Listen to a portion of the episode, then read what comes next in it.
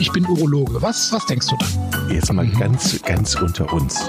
Wir müssen auch die Worte Penis und Hodensack in den Mund nehmen. Ja, ja. Und äh, das ist ja auch Sinn und Zweck äh, von so Veranstaltungen wie diesem Podcast, dass man das Ganze aus dieser Schmuddelecke so ein bisschen herausnimmt. Das ist ein gutes Stichwort. Herzlich willkommen zur Pinkelpause 43. Das aus der Schmuddelecke rausnehmen passt doch hervorragend zu unserem Thema. Es geht heute, Chris, Hallo in Aachen. Es geht um Masturbation. Das ist ein schönes Thema. Auf das Thema, hallo Jochen, hast du dich ja schon wochenlang, hast ja immer wieder gebohrt, hast gesagt, komm, jetzt lass doch mal endlich die Masturbation ja. machen und heute ich, machen wir es. Ja, ich habe viele Zuschriften bekommen, das Thema wollen die Menschen. ja. Aber das ist da, tatsächlich, da können wir direkt mal anfangen. Ähm, viele lernen das wahrscheinlich eben, wenn es anfängt, bei denen, da, das macht man nicht und ist verböhnt, lass das sein.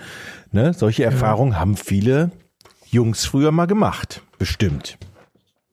Ja, da spielen natürlich viele Sachen mit rein. Da spielt die Erziehung mit rein, der religiöse Hintergrund spielt da mit rein. Ähm, ja, dann natürlich auch so ein bisschen Trend der Zeit und dass man jetzt einen Podcast darüber macht und einfach über Masturbation spricht, ist, glaube ich, auch, sagen wir mal, nicht so selbstverständlich oder wird jetzt langsam erst selbstverständlich, denn ähm, drüber reden kann man ja, denn wenn man mal sich anguckt, wie viele Männer und auch Frauen masturbieren, da liegt man um Umfragen zufolge bei über 90 Prozent. Ja, mit einer hohen Dunkelziffer. Dann frage ich mich natürlich, wo, wo, wo soll da noch die Dunkelziffer sein bei über 90 Prozent? Ja. Also eigentlich also, jeder macht's. Komm, jeder. Sagen wir mal 100 Prozent, ja. sagen wir mal. Ne? So. Kann ich mal ganz kurz mal zurück. Dieses Wort, dieses Wort, ähm, weißt du eigentlich den Ursprung dieses Wortes? Wo kommt das eigentlich her? Ja, ich habe mal nachgeguckt. Also es gibt mehrere Theorien. Ich glaube, die plausibelste ist, dass es eine, Be eine Kombination ist aus dem Wort manus, Hand, und dem Wort, äh, dem, äh, dem lateinischen Wort storpare für besudeln, also mit der Hand besudeln sozusagen. Ach Gott, da sind ähm, wir wieder. Mhm. Ja, da sind wir wieder in der Schmuddelecke. Heute gehen wir in die andere Richtung. Mit der Hand besudelt. Oder mit der Hand besudelt. Ja. Oh Gott. Ja. Mhm. Wann geht's eigentlich los? Komm, Butter bei der Fische. Wann beginnt man, also, dass man da unten mal rumspielt als kleines Kind, aber wann, ja. wann wird's denn effektiv?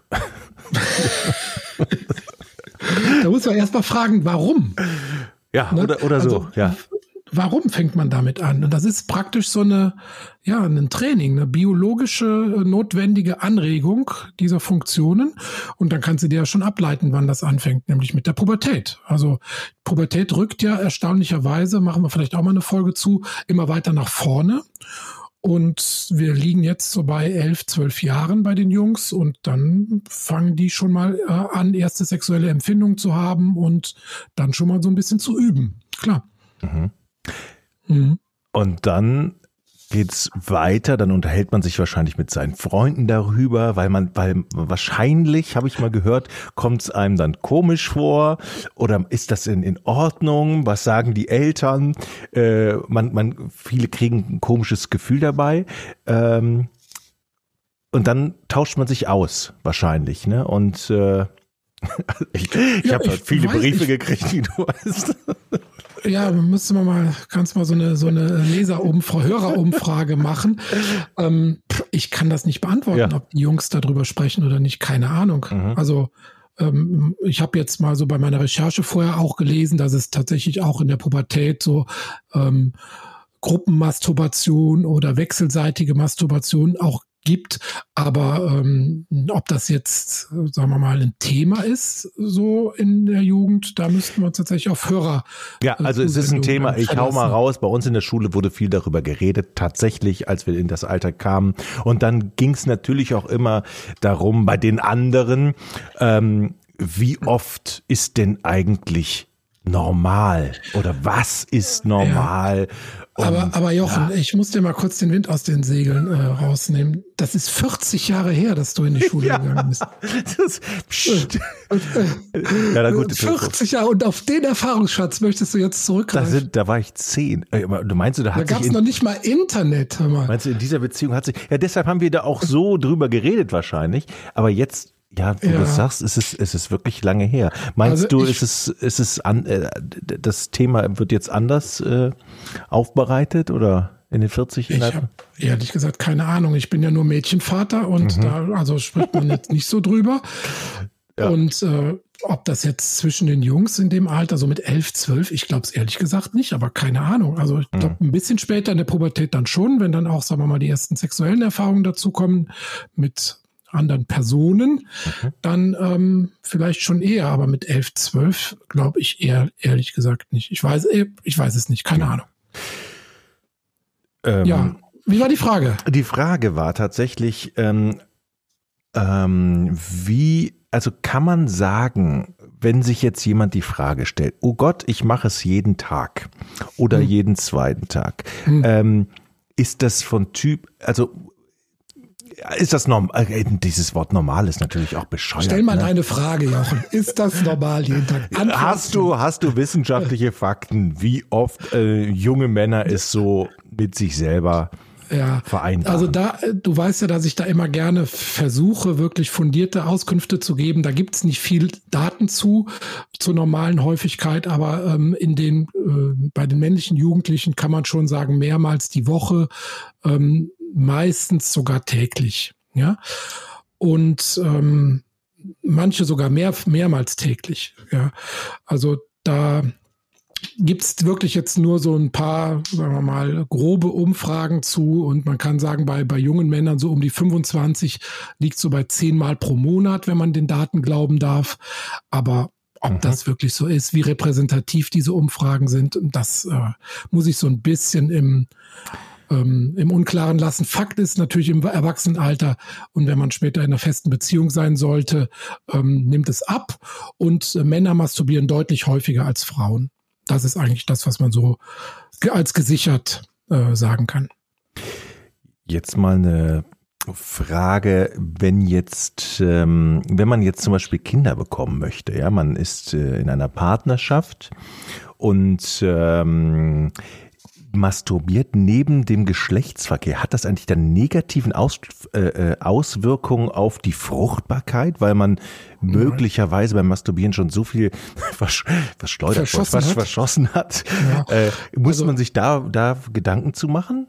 Nein, also du, natürlich ist es so, früher hat man ja auch gesagt, vor, bevor man eine Samenprobe beim Urologen abgibt, sollte man so vier, fünf Tage enthaltsam sein, damit man mhm. sozusagen eine ähm, eine aussagekräftige Probe hat. Natürlich nimmt bei wiederholten Samenergüssen die Menge der Spermien ähm, etwas ab pro Ejakulat, aber wenn da gesunde, bewegliche äh, Spermien drin sind in ausreichender äh, Zahl, denn die Kriterien von der WHO für ein normales Spermiogramm, die sind ja, wir mal, relativ niedrig angelegt und das erfüllt man eigentlich auch noch nach einem wiederholten Samenerguss. Also ein normal gesunder, fruchtbarer Mann hat da keine Einschränkung seiner Fruchtbarkeit.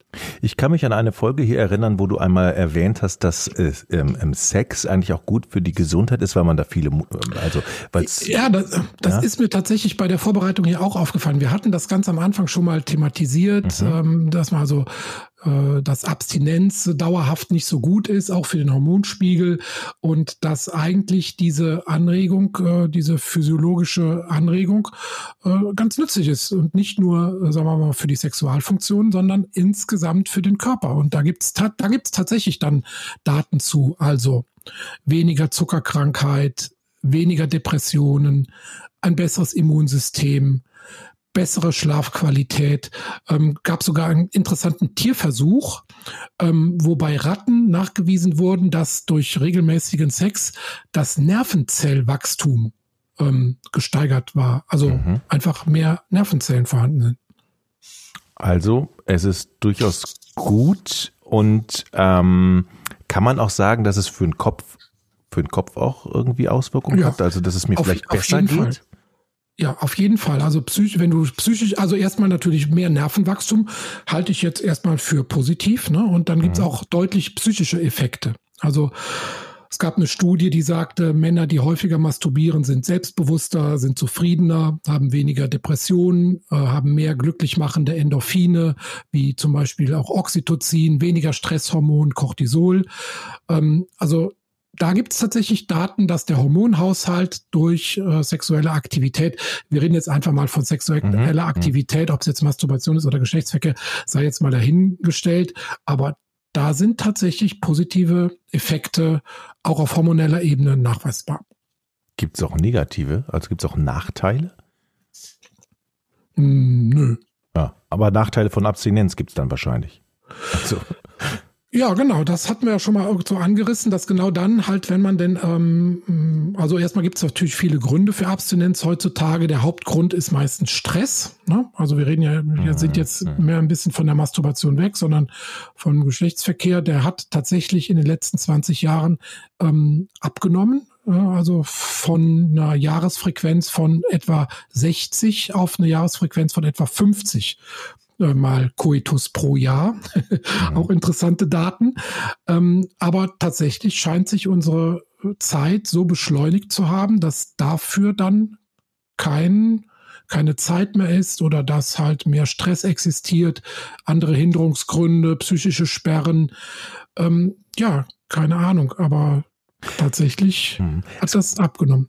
Es, ich, ich weiß nicht, ob es stimmt oder ob hast du es mir schon mal erzählt, dass es äh, so eine Art Bewegung gibt, die tatsächlich darauf verzichten, ähm, auf die Masturbation verzichten, um dann sagen zu können, okay, dann, wenn ihr das macht, dann könnt ihr den richtig, also in deren Worten, den richtigen Sex wieder mhm. besser genießen?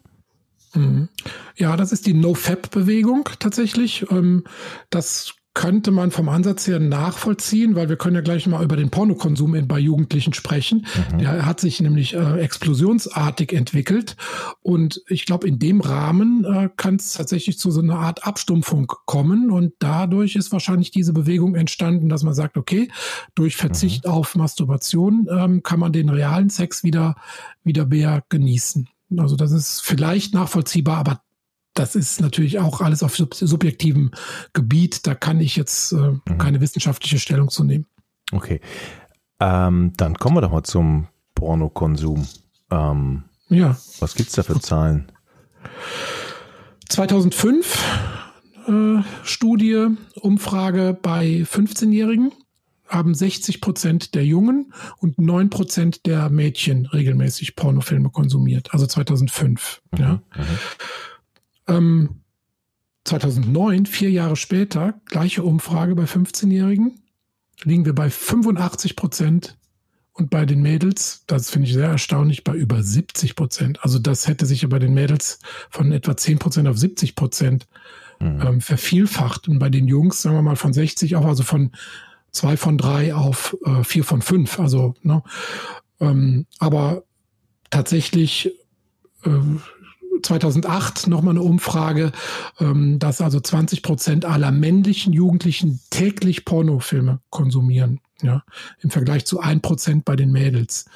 Also da hat sich schon, denke ich, ähm, der Konsum sehr, sehr, sehr verändert in den letzten Jahren. Einfach durch die Verfügbarkeit. Ja, das Internet macht's möglich und da muss man, mhm. das ist wahrscheinlich auch überhaupt nicht unser Thema, aber da muss man auch ganz klar sagen, da müssen Eltern auch ganz genau gucken, was konsumiert wird, denn da gibt's auch wirklich äh, ganz nee, viel Zeugs im Netz, wo das ganz ist nicht unser, hm, genau. Hm, Das ist nicht unser Thema, aber vielleicht machen wir es mal zum Thema, weil ich fände das auch spannend. Vielleicht finden wir mal einen Spezialisten, der uns dazu so ein bisschen Auskunft geben kann, was jetzt dieser äh, vermehrte Pornokonsum dann überhaupt gesellschaftlich ähm, für Auswirkungen bei Jugendlichen so haben ja, könnte ein, ein ob sehr, es da schon Daten zu gibt. Ein sehr, sehr spannendes Thema, wo ich natürlich auch als Vater einer Tochter ähm, schon Angst davor habe, wenn mhm. es darum geht, wie, wie erkläre ich, was es denn im Netz für Filme gibt und dass es eben nicht die Realität ist und dass es eben auch nicht normaler Sex ist und das mhm. hat auch nichts mit Liebe zu tun und weil mhm. ähm, es gibt wirklich so viel schlimmes Zeug, mhm. einfach zugänglich für, für junge Menschen. Aber anderes, das, das sollten wir auf alle Fälle Ja, es ist auch zwei, zweischneidiges Schwert, weil es ist einerseits nichts Verwerfliches mhm. und es ist ja auch sehr, sehr häufig und weit verbreitet. Andererseits ist es natürlich auch ja, ist für generell, denke ich, wie beim, bei der Nutzung von äh, Internet, sozialen Medien und so weiter, gibt es, glaube ich, ähm, mhm. da auch ein zu viel. Ne? Da werden sich, glaube ich, noch spannende Daten ergeben, die ich aber jetzt nicht berichten kann. Spannende also. Daten, äh, spannende Daten. Ich mache jetzt mal einen äh, brutalen Schlenker. Sag ja. mal, äh, jetzt mal ganz unter uns. Wenn wir du das sagst, dann weiß ich schon, es kommt wieder. Äh, äh, wir stammen ja vom wir stammen ja vom Affen ab, habe ich mal gehört. Ja. Was ja. ist denn eigentlich im Tierreich? Machen die das auch? Ja. Okay. Alle, also fast alle Säugetierarten masturbieren. Hunde, Affen, Kühe, Pferde, Wale, Fledermäuse, Schafe, Reptilien, ja sogar Vögel, Vögel. Vögel, okay. Mhm. Ja, gut, da liegt's nah, aber die Vögel, glaube ich, lieber. Äh, ähm, und interessant fand ich, das habe ich gelesen, dass zum Beispiel, weißt du, wie Hirsche masturbieren?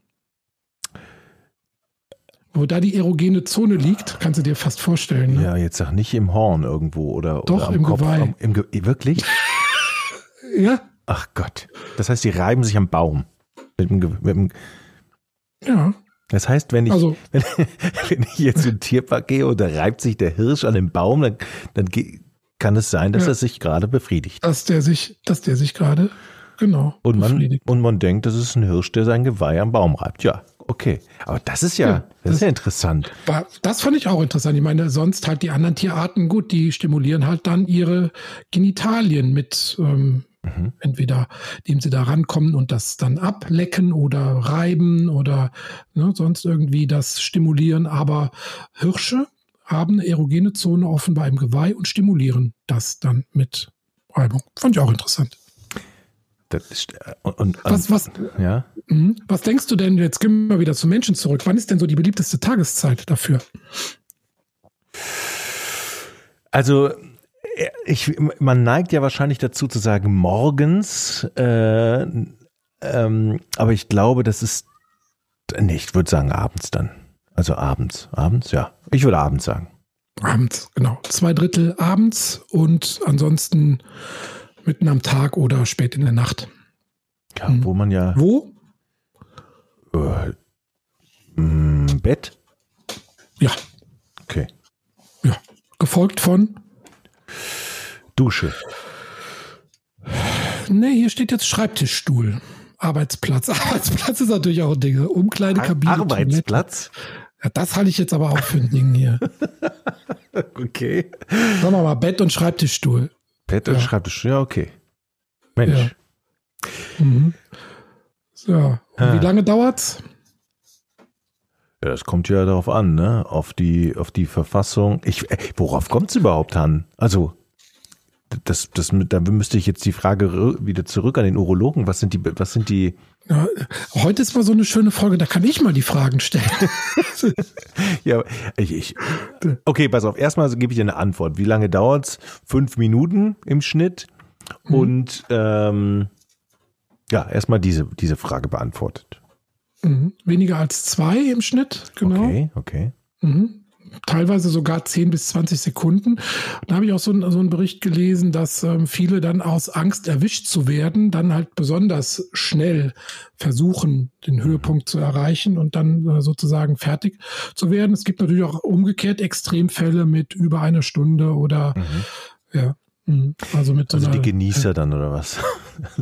Ja. Sag mal, jetzt, ich weiß nicht, ob du diese, diese Frage beantworten kannst. Ähm, mhm. Wenn man, Nein. Wenn, Wenn man jetzt zum Beispiel jemand ist, der es ganz schnell macht, weil er Angst davor hat, erwischt zu werden, wie du gerade gesagt hast, hat das dann auch negative, also nehme ich das mit in mein Sexualleben später mal? Ähm, das kann ich so rum nicht beantworten. Ich kann nur beantworten, dass man zum Beispiel Männern, die unter einem vorzeitigen Samenerguss leiden, ähm, so eine so Start-Stopp-Übungen empfiehlt. Also bei der Masturbation kurz vor dem Orgasmus dann aufzuhören und äh, dann mh, sozusagen mhm. später wieder zu beginnen, um da so eine Art Trainingseffekt zu machen. Ob das umgekehrt äh, sozusagen äh, ist, das da kann ich dir nicht beantworten. Mal wieder bei dieser Folge. Aber du hast mir schon in dieser Folge so viel Antworten gegeben. Also unseren Hörern, die ja die Briefe geschrieben haben, ja, die ja, Mails ja. geschrieben Peter. haben. Der war lang nicht mehr da, ne? Der hat Peter Ja, hat sich lange nicht mehr ganzen- gemeldet. Sehr, Bei der ganzen Prostata, bei den ganzen Prostata-Folgen keine einzige Frage von Peter. Der kommt immer nur, wenn es hier um die Potenz geht. Also ich fand, ich fand diese Folge unglaublich lehrreich, vor allen Dingen die Masturbation im Tierreich. Das hätte ich niemals gedacht. Ich werde, ich beobachte Hirsche jetzt mit ganz anderem Auge. Jetzt gehst du gleich Ja. im Tierpark ne, mit der Tochter, ja, genau. So, du Hirsch. dann- Chris, vielen Dank für diese wunderbare Folge. Ein Traum. Ähm, Ich, ich, ich, ich bin mir Ein, ziemlich ein sicher. feuchter Traum. Ja, ein War feuchter Traum. Okay. Und äh, ja, ich wünsche Ihnen einen schönen Tag. Tschüss, Chris. Ich dir auch. Ciao, ciao. Ich bin Urologe. Was, was denkst du da? Jetzt mal ganz, ganz unter uns. Wir müssen auch die Worte Penis und Hodensack in den Mund nehmen. Ja, ja. Und äh, das ist ja auch Sinn und Zweck äh, von so Veranstaltungen wie diesem Podcast, dass man das Ganze aus dieser Schmuddelecke so ein bisschen herausnimmt.